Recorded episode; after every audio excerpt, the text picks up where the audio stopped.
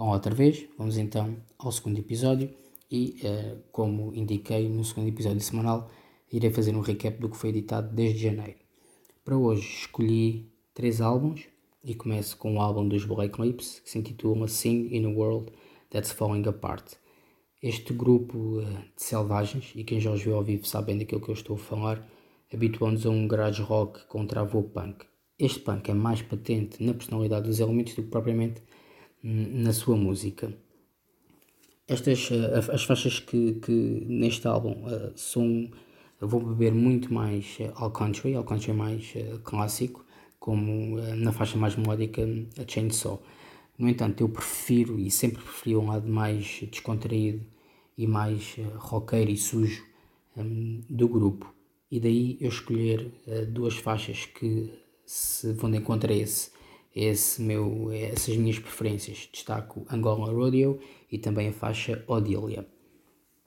Para segundo álbum, escolhi o álbum uh, póstumo de Mac Miller, uh, ele que faleceu em 2018, um mês depois de ter editado Swimming.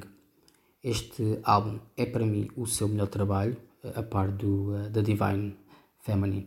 Como todos os outros, é um álbum muito pessoal e muito introspectivo eh, e neste o Miller uh, regressa bastantes vezes uh, ao passado e a todas as experiências que uh, o levaram a ter a carreira que, que levou e que infelizmente acabou cedo demais. Quero destacar duas faixas, aquelas que são para mim as músicas mais fortes e também mais sentimentais do álbum.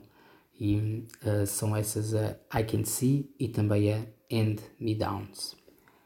Por último, quero também destacar o quarto álbum de Tame Impala, The Slow Rush, um, e parece que o gênio de Kevin Parker não quer adormecer. Se nos dois primeiros álbuns um, o rock psicadélico e o rock mais ácido eram evidentes, nestes últimos dois podemos ver uma viragem para, o, os, para os sons mais uh, eletrónicos. Um, no entanto, a mensagem e, e, e as questões uh, pessoais, até mesmo a, a morte do pai, uh, o Kevin Parker conseguiu enfiar nestas, uh, nestas músicas onde os sintetizadores são, são reis e senhores. Eu destaco um, ehm, duas músicas onde, onde isto é evidente, irei destacar sempre duas músicas de cada álbum. Neste eu destaco a Posthumous Forgiveness e também a música One More Year. Um, acho que este novo som uh, dele uh, encaixa perfeitamente uh, nas suas capacidades e acho que é um caminho que ele irá seguir cada vez mais. Por isso, não creio que iremos ter um regresso ao Inner Speaker ou até mesmo ao, ao Lonerism. Ficamos por aqui, são estes os meus primeiros três destaques neste recap. Para a semana terei mais três. Espero que tenham gostado e até segunda.